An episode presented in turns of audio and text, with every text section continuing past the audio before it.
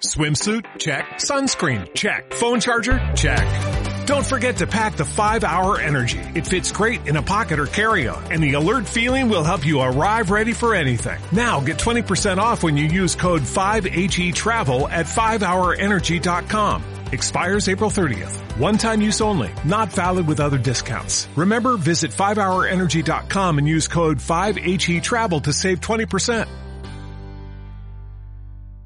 Capital Intereconomía, con Susana Criado. Antonio Castelo es especialista en mercados de broker.es. Antonio, ¿qué tal? Buenos días. Hola Susana, buenos días. Eh, es por lo de Cataluña, por lo que está sufriendo la, renta variable española, porque teme que se prolongue en exceso la incertidumbre. Es eh, absolutamente evidente, ¿no? Con la excepción del tema de la mesa que habéis comentado hace un momento.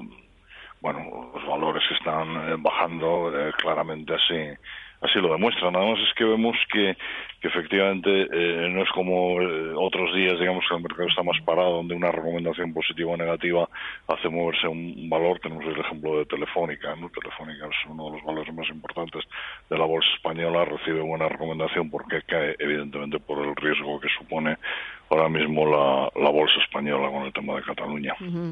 Eh, ¿Vosotros estáis recomendando especial prudencia a los ahorradores por el tema de Cataluña?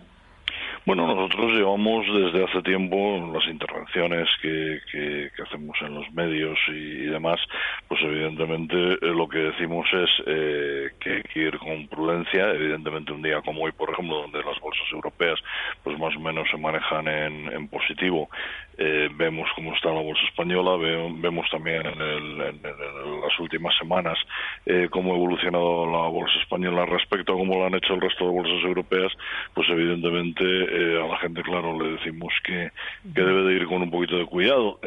tampoco, a ver, em, sin descuidarse en ver algunos valores que en algún momento, pues bueno, pues pueden pasarse un poco de frenada y realmente pues midiendo el riesgo que, que, puedan tener con el negocio en Cataluña, incluso en España, eh, pues mm. quizás están a tiro. Telefónica, por ejemplo. Ya, eh, mencionaba Siemens Gamesa. ¿Se pone a tiro tras el desplome de hoy y tras el profit warning del viernes o, mm, no? no?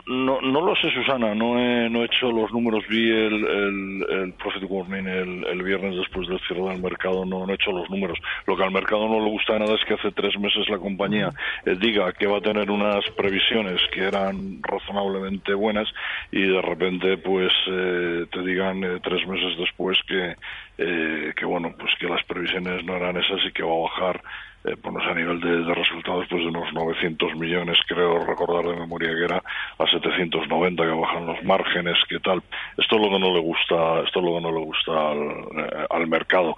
Y yo creo que lo va esto va a perjudicar a corto plazo la cotización de, de Gamesa sí. Mm, eh, con Avertis habrá contra OPA bueno, eh, yo estaba leyendo hace un rato, eh, Reuters me parece que era quien decía que, que Atlantia está eh, pendiente de preparar una contraopa en caso de que finalmente hace ese vaya adelante. Bueno, a ver, Avertis también aquí llevamos tiempo diciendo que, que está eh, más que en precio, o sea, de hecho está eh, un euro por encima de la OPA de, Atlantia, por lo tanto el mercado está descontando que algo va a haber.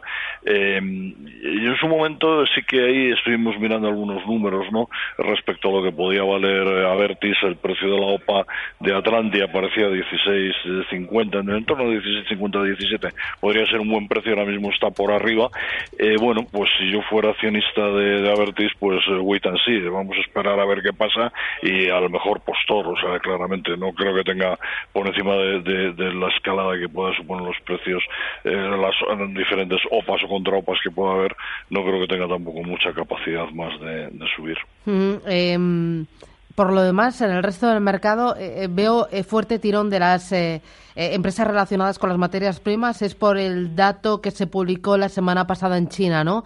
Eh, ¿Es China lo que está tirando de este tipo de compañías? Es China lo que está tirando y también, bueno, el caso de ArcelorMittal, eh, junto con Acerino, es una compañía que yo sí que quizás en las intervenciones con vosotros, pues he dicho que habría que prestar atención. También hay un tema muy importante y es que eh, muy probablemente en pocas semanas, en pocos, en pocos días quizás, vamos a ver medidas antidumping tanto en Europa como en Estados Unidos contra las importaciones del, del, acero chino. Luego también las empresas productoras en China con todos los temas relacionados con la, con, la contaminación y demás parece que han parado un poquito la producción y esto deja cancha libre a empresas pues especialmente como ArcelorMittal en su segmento también eh, acerinos yo creo que sí que son valores en los que, mm. en los que se puede estar muy bien pues me quedo con ese mensaje. Antonio gracias que tengas buena semana. Gracias Susana adiós bye bye.